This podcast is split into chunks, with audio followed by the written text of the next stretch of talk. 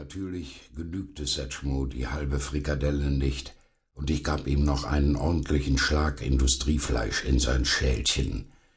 Cisco bekam einen Napf Wasser und zwei Handvoll steinharter Kekse, die angeblich sein Wohl und Wehe steuerten.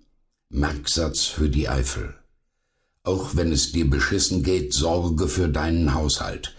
Im Falle deiner Beerdigung darf niemand sagen können, er hat sich zuletzt ja so gehen lassen. Die Kaffeemaschine äußerte ein letztes Blubbern, und ich goss mir einen Becher voll. Herauskam heißes Wasser. Ich hatte vergessen, Kaffeepulver in den Filter zu tun.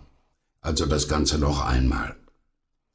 Es folgte die Besichtigung meines Wohnzimmers, das Zurückziehen der Vorhänge, das Öffnen der Terrassentür, das Einschalten des Fernsehers, alles wie gehabt. Auf dem Bildschirm sagte jemand voller Inbrunst, und jetzt gucken wir uns an, was alles drin ist in dem leckeren Gericht. Da wären 32 Prozent Kohlehydrate. Der Mann war etwa 50.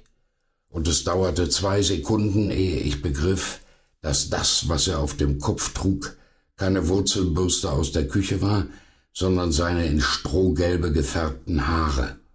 Ich schaltete ihn ab. Ich kann morgens um diese Zeit mit geklonten Wesen nichts anfangen. In dem Moment schellte es an der Tür. Tante Annie krähte Guten Morgen, mein Lieber. Es ist Zeit für einen ausgreifenden Spaziergang. Die Welt lacht.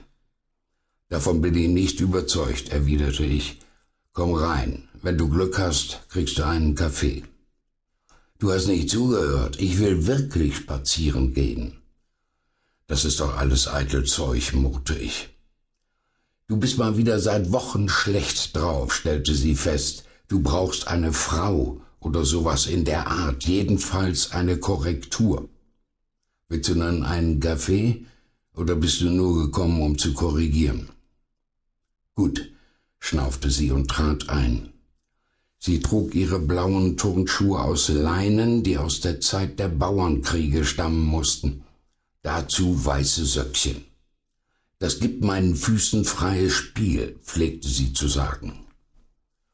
Ich holte uns den Kaffee und hockte mich ihr gegenüber in einen Sessel.